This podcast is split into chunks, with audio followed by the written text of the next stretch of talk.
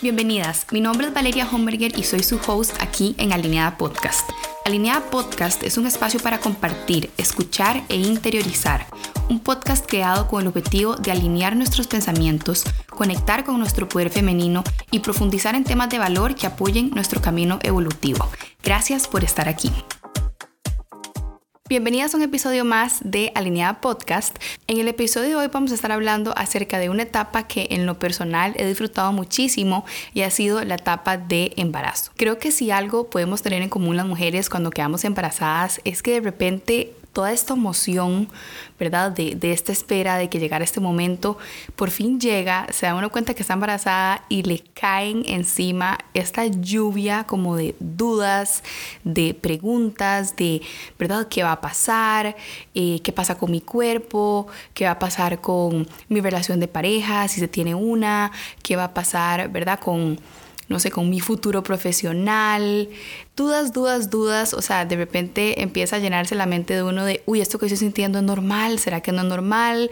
¿Verdad? Cada cosita, cada cambio que uno va viendo Em, le genera mucha duda, como mucha incertidumbre. Y bueno, creo que es súper normal, especialmente si es el primer embarazo. Yo con Franco, pues sí, o sea, cada cosita que sentía, cada, ¿verdad? Mínimo cambio que veía en mi cuerpo, todo lo estaba como buscando información. Y a ver, se los adelanto, probablemente ya se los dijeron, pero en serio que el peor enemigo que uno puede tener es el exceso de información. O sea, yo sí creo que es súper bueno como prepararse, ¿verdad? Informarse, pero la realidad es que cada embarazo es distinto y muchas veces el estar como tan pendientes y absorbiendo tanta información y están, estar tan bombardeadas, ¿verdad? En redes sociales de la información sí que nos puede generar como mucha ansiedad y cuestionarnos mucho si estamos haciendo las cosas bien o no. Y eso creo que aplica no solo para el embarazo, sino en general, o sea, en la maternidad en general, creo que es un momento de la vida en el que uno está como súper vulnerable, en el que uno constantemente se está cuestionando si ese es el camino correcto, si no lo es, ¿verdad? Y definitivamente cuando uno tiene tanta información en la cabeza de uno, uno sin querer queriendo, siento yo como que tiende a comparar la realidad que uno está teniendo con embarazos y maternidades ajenas. Y eso es súper peligroso porque y como les digo, al final cada embarazo es distinto. Y, no solo entre una persona y otra, sino entre un embarazo y otro de la misma persona. Por ejemplo, mi embarazo de Franco fue totalmente opuesto a mi embarazo de Luca. Pero cuando les digo totalmente, es que de verdad, yo cuando me di cuenta que Luca era hombre, yo no lo podía creer porque yo decía, es que es imposible. O sea, yo ya sabía cómo mi cuerpo reaccionaba, según yo, a un embarazo, digamos, de un niño. Y cuando quedé embarazada de Luca, todo fue al revés. O sea, yo con Franco, que es mi primer hijo, mi hijo mayor. Con Franco yo me sentí súper bien, nunca tuve nada de náuseas, me sentía súper bien, de energía, ánimo, eh, pude hacer, gracias a Dios, fue un embarazo súper saludable, entonces pude hacer un montón de deporte, me mantuve súper activa y eso me ayudó muchísimo a poderme sentir bien a lo largo de todo el embarazo conforme la panza iba creciendo.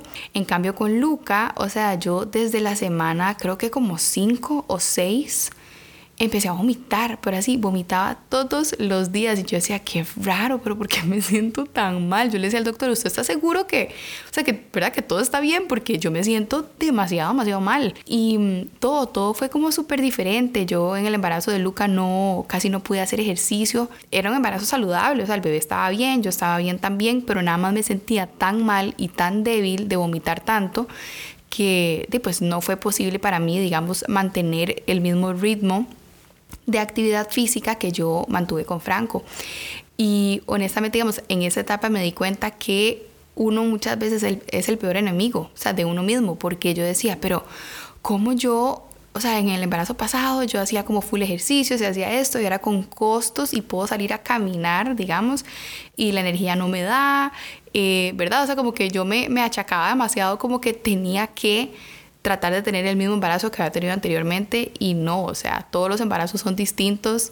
Como les digo, imagínense si es distinto en una misma persona un embarazo de otro, imagínense lo diferente que puede ser el embarazo de uno versus el embarazo de otra mujer. Entonces creo que lo más importante por salud mental, inclusive física, es tener súper claro eso, o sea, que uno no puede estar comparando el embarazo de uno con el de más personas porque es un proceso súper individual, es un proceso que también tiene, ¿verdad? Se ve como muy afectado del el estilo de vida que esa persona tenga, la carga laboral que tenga, la ayuda o no que reciba en su casa, el apoyo que tenga de su familia, de su pareja, de sus amigas. Definitivamente es una etapa súper linda desde mi punto de vista porque el crear vida, o sea, a mí me parece maravilloso, o sea, como de verdad que ver semana a semana como el cuerpo de uno se va como preparando y va creando literal a este nuevo miembro o miembros, dependiendo si es un, un embarazo múltiple. Eh, que van a llegar a esa familia. Ay, no, es una etapa tan linda. Y bueno, a pesar de todo que, como les digo, yo con el, este embarazo, digamos, el de Luca, sufrí demasiado porque me sentía muy, muy mal, digamos, de la náuseas y así.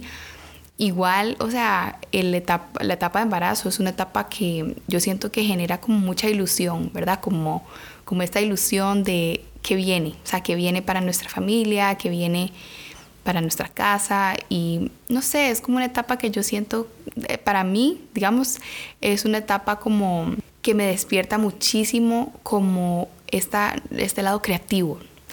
Y es curioso porque por más cansado que, ¿verdad? que sea, y por más de que uno no se sienta bien, aunque sea en mí, las veces que estaba embarazada siempre como que se despierta como un switch creativo en el que mi cuerpo dice como, ok, vamos a aprovechar al máximo este tiempo antes de la llegada del bebé para tratar de acomodar todo lo que podamos, ¿verdad? Entonces, como que mentalmente mi cerebro empieza nada más como a producir y a producir y a generar ideas. Entonces, en mi caso, es una etapa, digamos, en la que yo me siento como súper creativa, súper conectada como con esa naturaleza mía, ¿verdad? Y como esa fuerza como de mujer.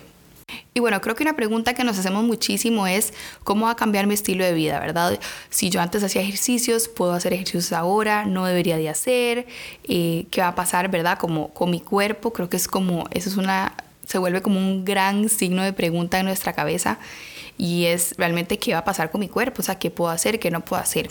Y lo primero que les quiero aconsejar es que definitivamente ese es un tema que tienen que conversar con sus doctores porque va a depender demasiado de cada caso, o sea, no es lo mismo un embarazo que es completamente saludable un embarazo que es de alto riesgo o por ejemplo cuando hay sangrados o cuando hay contracciones durante el embarazo, pues de repente hay que bajarle un poquito el ritmo.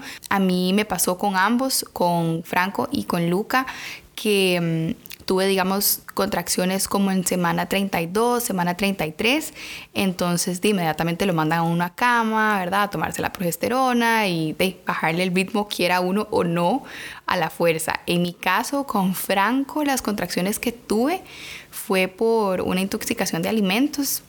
Eh, me deshidraté y y de ahí terminé en el hospital con contracciones. Y con Luca, más bien fue di ya como mi cuerpo diciéndome, tiene que bajar el ritmo. O sea, en ese momento que tuve las contracciones con Luca, Franco tenía tres años, ¿verdad? Obviamente como todo el trajín de, de estarlo llevando, recogiendo, manejando, alzando, subiendo al carro, jugando con carritos, etcétera. Di, mi cuerpo dijo como, bueno, ya, o sea, di, vale, la panza ya está muy grande, el bebé ya está muy pesado, Luca era un bebé muy grande, igual que Franco, los dos siempre han sido como grandes, digamos, como en la panza. Entonces como que sí era como una carga importante para mi cuerpo y nada más, di, las contracciones son como una manera de sentarlo a uno literalmente. Entonces, bueno, Va a depender muchísimo el estado de salud en el que uno esté en ese momento y el tipo de ejercicio que uno pueda hacer o no. Pero un consejo que me dio mi ginecólogo que me parece demasiado acertado es que durante la etapa de embarazo, él siempre me decía, esta no es una etapa para probar cosas nuevas, o sea, es una etapa para mantenerte haciendo lo que normalmente hacías, pero obviamente adaptando los ejercicios, bajándole un poquito el ritmo, pero igual, eh, si es posible, permitirte, digamos, estar activa. Y él lo que me decía es que muchas veces, ¿verdad? Como que uno queda embarazado y es como, ok, me voy a meter a natación o me voy a meter a yoga de prenatal o etcétera. Y él me dice, si usted normalmente no ha hecho yoga o si usted normalmente no hacía natación, no se meta ahorita embarazada, ¿verdad? A probar deportes y cosas nuevas, porque eso no es a lo que su cuerpo está acostumbrado. O sea, él me dice, cuando usted es una persona que hace yoga o es una persona que está acostumbrada a hacer pesas, ¿verdad? O yo que sé, pilates, natación, el cuerpo de uno está acostumbrado a utilizar esos músculos. Entonces, cuando uno está embarazado, si uno se mantiene haciendo ese ejercicio que ya de por sí hacía antes, nada más que le baja el ritmo, para el cuerpo de uno, digamos, como que no es un ejercicio nuevo, o sea, estás utilizando los mismos músculos que ya venías utilizando.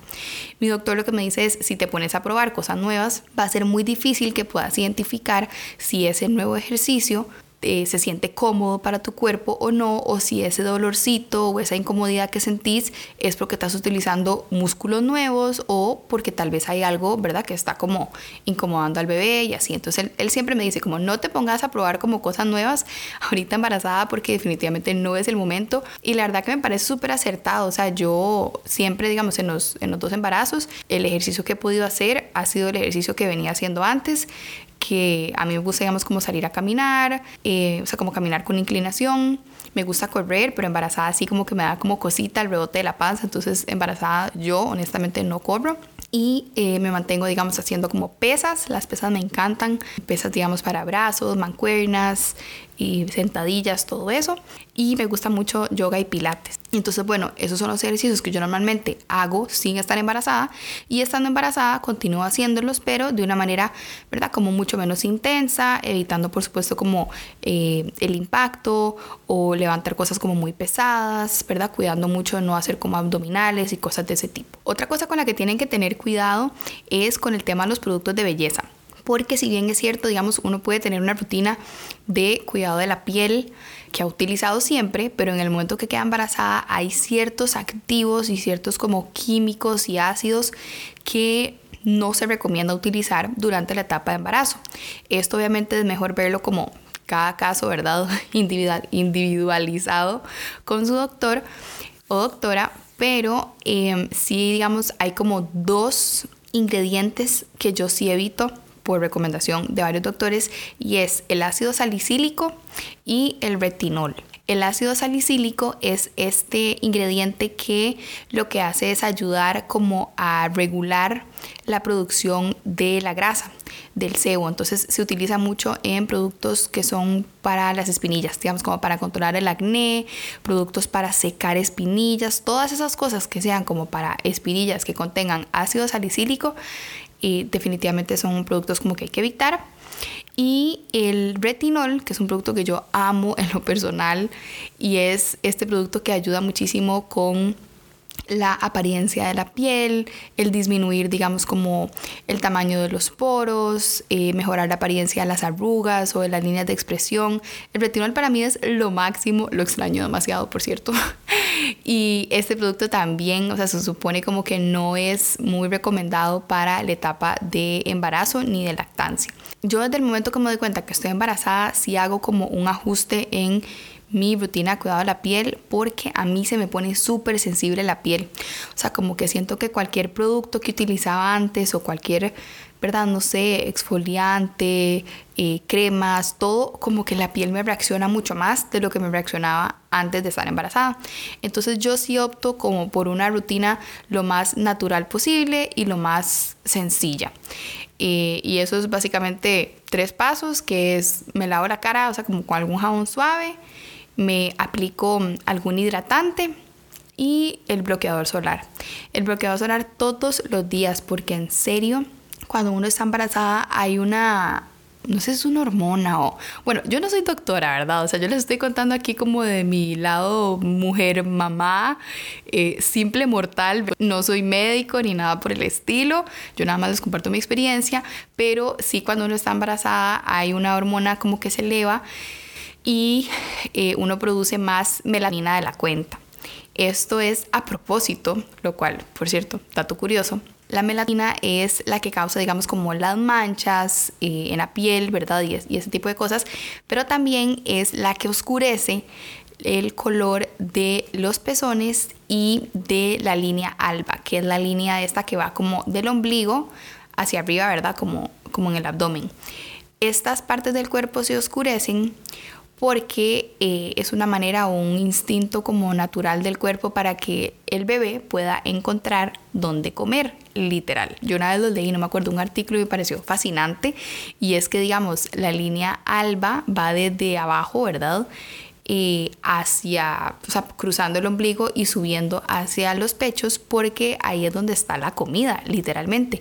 Y los bebés como no nacen viendo, ¿verdad? Como perfectamente bien y claro y los colores nacen viendo en blanco y negro, solamente ven contrastes. Entonces obviamente los pezones se oscurecen para que los bebés puedan encontrar mejor su alimento, lo cual me parece wow, o sea, toda la maternidad en general es tan perfecto que a mí, no sé, ese tipo de cosas como que me, ay, no sé, como que me explotan la cabeza, como wow, o sea, como, como va a ser todo tan perfecto, ¿verdad? Pero bueno, el punto es que la melanina, ¿verdad? Que oscurece los pezones y oscurece la línea alba, también eh, tiende a manchar la piel. Entonces es muy normal en la etapa de embarazo que las mujeres desarrollen como un poquito más de manchitas de lo normal o si ya tenían manchas antes, pues que durante el embarazo se les oscurezcan. Ya después cuando bajan como los niveles hormonales y todo, como que todo vuelve a la normalidad o si uno no se cuida durante el embarazo, pues sí tiene más predisposición a quedar manchada. Entonces sí de fijo consígase un buen bloqueador porque tienen que utilizarlo todos los días. En serio eso les va a hacer demasiado la diferencia. Yo con esa es la parte que de verdad que embarazada me cuido muchísimo del sol, o sea, si voy a la playa o si voy a salir a caminar, siempre full gorras, sombreros, todo, o sea, porque de verdad que sí, y uno sí nota donde la piel está como súper sensible y como súper reactiva al medio ambiente. Entonces, eh, sí es importante como estar bien protegidas. Y volviendo a la rutina de cuidado de la piel, en la mañana, como les digo, yo utilizo como, ok, jabón, una cremita hidratante y el bloqueador solar. Y en la noche utilizo jabón de nuevo y una cosa que me gusta utilizar en las noches es gel de sábila o aloe vera. Porque a mí en lo personal cuando quedo embarazada, sí las primeras semanas, como mientras se acomodan las hormonas, el primer trimestre sobre todo, yo sí tiendo a brotarme mucho me sale como mucha espinillita, mucha textura. Entonces, sí, como no puedo usar el ácido salicílico ni el retinol, que sería lo que normalmente utilizaría como para volver a darle a mi cara como, ¿verdad? Que, o sea, como controlar un poquito esos brotes. Embarazada no puedo usar esos químicos, entonces utilizo sábila y en lo personal me va súper bien, como que siento que es un, es un ingrediente, ¿verdad? Que no, no engrasa la piel, no obstruye los poros, así que esos son como, esa es mi pequeña rutinita de embarazo, de cuidado de la piel, súper sencilla. Y bueno, por supuesto, eh, en lo que es el abdomen, em, ¿verdad? Y los pechos y todo, sí me aplico como full hidratante. Me gusta mucho el de, hay uno que es como de cocoa para hidratar la piel y me lo hidrato dos veces al día, tanto con crema como con aceite. Casi siempre utilizo la crema en el día y en la noche aceite para eh, pues, evitar estrías, ayudar a la piel con la elasticidad y sobre todo cuando ya el embarazo está más avanzado, pues uno, digamos, si la piel ya está muy estirada, entonces como que tiende a picar. Entonces sí de fijo, o sea, todo lo que puedan ponerse como de cremas y de aceites, yo sí siento que ayuda un montón Em, las, muchas veces las estrías son genéticas, ¿verdad? Y si tienen que salir, van a salir.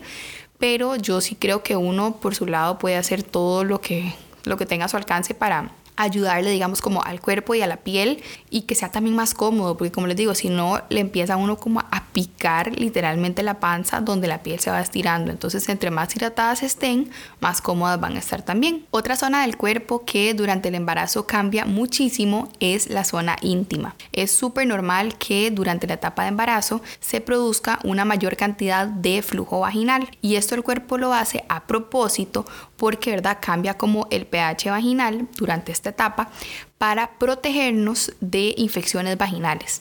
Entonces es muy normal tener como un flujo más abundante, inclusive digamos que el, flujo cambie de color, el olor, la consistencia, todo durante la etapa de embarazo se vuelve como más cremoso el flujo y em, eso es normal, como les digo, el cuerpo lo hace para protegerlo a uno, evitar infecciones vaginales y cosas por el estilo.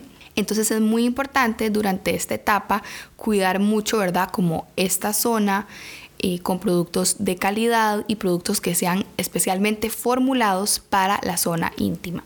Y les quiero recomendar dos productos que yo en lo personal utilizo durante la etapa de embarazo y en realidad que utilizo siempre porque son dos productos que considero que mantienen esta zona como muy bien cuidada. Entonces, lo primero es un jabón para zona íntima de fijo consíganse uno eh, porque sí es un área que se pone mucho más sensible es muy común desarrollar digamos infecciones o que hayan reacciones digamos como la picazón y todo esto. A mí me encanta el de Saba Sensitive ese jabón me parece que es súper suave, lo utilicé desde antes de estar embarazada y durante todo mi embarazo y me funcionó súper bien porque es un jabón bastante neutro, no contiene como aromas ni alergenos ni nada por el estilo. Entonces eh, ayuda, ¿verdad? Pues a limpiar la zona íntima pero sin irritarla. Y el otro producto que yo utilizo muchísimo, como les digo, en mi día a día también, pero especialmente durante el embarazo, me lo cambiaba como con mucha mm, frecuencia, son los protectores diarios. A mí me encantan unos protectores que tiene Saba que son ultra delgados de la línea Sport. La bolsita es como azulito, como con verde. Son buenísimos porque son muy muy delgaditos, entonces son cómodos, se adaptan perfecto a cualquier tipo de ropa interior que uno utilice y pues uno no está manchando, ¿verdad? Pues los calzones todos los días. Una cosa que me encanta de estos protectores diarios es que mantienen la zona íntima seca porque como les comentaba la cantidad de flujo vaginal aumenta, entonces es muy común como que en esta zona se desarrolle como más humedad de lo normal y pues todo esto, ¿verdad? Puede como eh, contribuir a generar infecciones o a generar como que la zona se irrite. Entonces yo sí les recomiendo de fijo como estar utilizando protectores y el jabón que sea apto para esta zona y recuerden que es muy importante si van a utilizar protectores diarios estarlos cambiando regularmente. Esto va a depender de la cantidad de flujo vaginal que ustedes tengan, pero se lo pueden cambiar por lo menos unas dos o tres veces al día. Otro factor que es muy importante es elegir ropa interior preferiblemente de algodón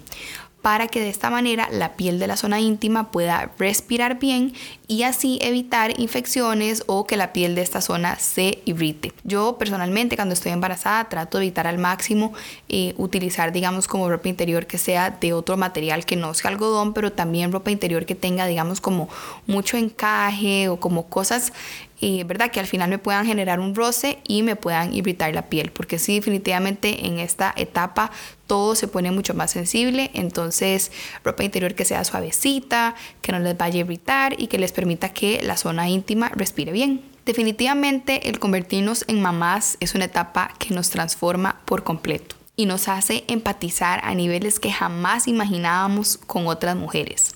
Es una etapa súper linda porque siento que nos hace sentirnos parte como de una tribu, una tribu de mujeres que están pasando por la misma etapa, una tribu de mujeres que se pueden apoyar y que se pueden aconsejar. A mí me duele muchísimo ver cuando durante esta etapa otras mujeres, ¿verdad? En lugar de crear tribu, lo que crean es comparación o crean separación, porque siento que el embarazo es una etapa en la que uno se siente muy vulnerable y no solo el embarazo, peor aún el posparto, que es un tema del que vamos a estar hablando en el siguiente episodio, es una etapa súper vulnerable para la mujer en general, la maternidad, pero sobre todo la etapa de embarazo y posparto, que son etapas en las que hay demasiados cambios físicos, demasiados cambios hormonales y todo esto obviamente viene a alterar muchísimo la estabilidad de las mujeres. Yo siento que yo desde que me convertí en mamá soy una mejor persona, soy una mejor profesional, una mejor amiga, hija, hermana. Siento que el ser mamá me ha hecho volverme una persona como mucho más empática, o sea, y tratar de, de, entender, ¿verdad? Que si tal vez esa persona reaccionó de tal manera o no sé, o la manera en la que está actuando, desde que soy mamá, como que no sé, trato de ponerme como del, del, otro lado y decir como, bueno, tal vez esa persona, ¿verdad? Dijo esto porque se sentía de tal manera, se sentía más frustrada, porque tal vez no supo manejar mejor sus, sus emociones o no tenía las herramientas para comunicar lo que quería decir. Y siento que todo esto me lo ha regalado la maternidad, porque obviamente he podido ver plasmado en mis hijos, especialmente en Franco, ¿verdad? Que es el, el más grande ahorita, como muchas veces la manera en la que él reacciona no tiene nada que ver conmigo, sino tiene todo que ver con, con él, o sea, con cómo él se siente en ese momento, como él en ese momento tal vez no está teniendo las herramientas para poder navegar esa frustración que está sintiendo, ¿verdad? Y yo como adulta desde afuera lo veo, o sea, es como muy, no sé, como, como que el verlo a través de él me ha hecho a mí entender como adulto que no solo los niños, muchas veces, ¿verdad?, montan estos berrinches y se desbordan emocionalmente, sino que también nosotros como adultos, también a veces nos hacen falta herramientas para poder navegar las frustraciones y todo lo que estamos sintiendo. Entonces, siento que el ser mamá y el poder tener de cerca, ¿verdad?, como todas estas emociones de, de mis hijos, me ha hecho poder tener mayor claridad y entendimiento hacia otros adultos inclusive, o sea, no solo hacia, hacia mis hijos, sino el poder también ser como más compasiva con otros adultos y eso obviamente me, ha beneficiado muchísimo a nivel profesional, eh, en mis relaciones con mis amigas, en, mis relaciones, no sé, de familiares, con mi mamá, con, con mis tías. Y sí, o sea, siento que en lo personal a mí la maternidad sí me transformó muchísimo como esa parte. Yo era, todavía soy un poquito, pero una persona bastante impaciente y bastante como intensa y todo quería como hacerlo ya, eh, ¿verdad? Para ayer ya era tarde y siento que desde que soy mamá como que obviamente eh, la vida me ha hecho tener que desacelerar en muchos aspectos y entender que hay etapas para todo, o sea, que hay etapas para ser súper productiva y hay etapas para ser, ¿verdad? Eh, una persona mucho más pausada. Siento que el convertirme en mamá me ha hecho también cuestionarme muchísimo quiénes son esas personas de las que me quiero rodear, quiénes son esas personas que me aportan a mi vida energía y no me la roban. Y también cuestionarme a mí misma como, ok, ¿quién soy yo en la vida de las personas que me rodean. O sea, soy esa persona que trae luz, soy esa persona que aporta energía o estoy siendo una persona que roba energía, ¿verdad? Entonces como que siento que todo este diálogo interno, aunque sea en mí, se despertó después de ser mamá, porque siento como que me volví mucho más empática y como que se abrió un canal, ¿verdad? Como mucho más humano en mí. Así que sí, la verdad que amo ser mamá claramente, se los he dicho muchas veces y así que bueno, si en este momento estás embarazada y te surgen todas estas dudas de qué va a pasar con vos, qué va a pasar con tu cuerpo, qué va a pasar con tus relaciones, etcétera, de verdad que como consejo de mamá, de mujer que ya pasó por ahí, te lo digo, al final todo se va a acomodar. O sea, todo se va a acomodar de la mejor manera para vos eh, no te compares con otras maternidades, no te compares con otros embarazos. Al final tu camino es único y perfecto para vos y para tu familia.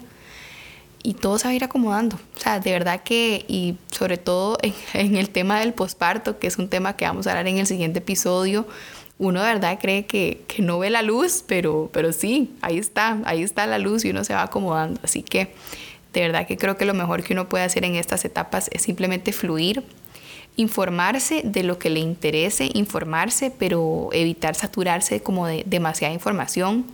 También tener mucho cuidado de las personas de las que uno se rodea.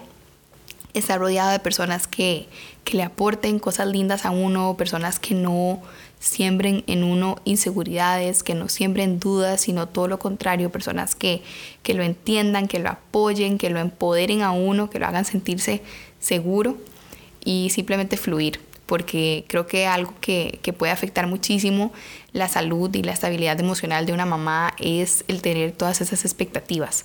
Porque cuando hay expectativas hay desilusiones. Y cuando hay desilusiones, pues, pues obviamente uno se viene abajo, ¿verdad? Entonces yo creo que entre menos expectativas tenga uno y más pueda entrar a esta etapa simplemente con ilusión, o sea, como verlo todo como, ay, qué ilusión esto, eh, ¿verdad? Qué emoción tal cosa, no como tengo esa expectativa, quiero que esto se vea así, sino entrar como con una mentalidad de, de asombro, o sea, de que todo es nuevo, voy a disfrutar lo que sea que vaya a pasar, voy a fluir con lo que sea que vaya a fluir, sin expectativas, de verdad que yo creo que uno la pasa mucho mejor. Y bueno, espero que hayan disfrutado muchísimo este episodio del día de hoy. Y le quiero agradecer a Saba por patrocinar estos espacios de conexión y empoderamiento a través de la información. Las espero en el próximo episodio y les mando un gran abrazo. Chao.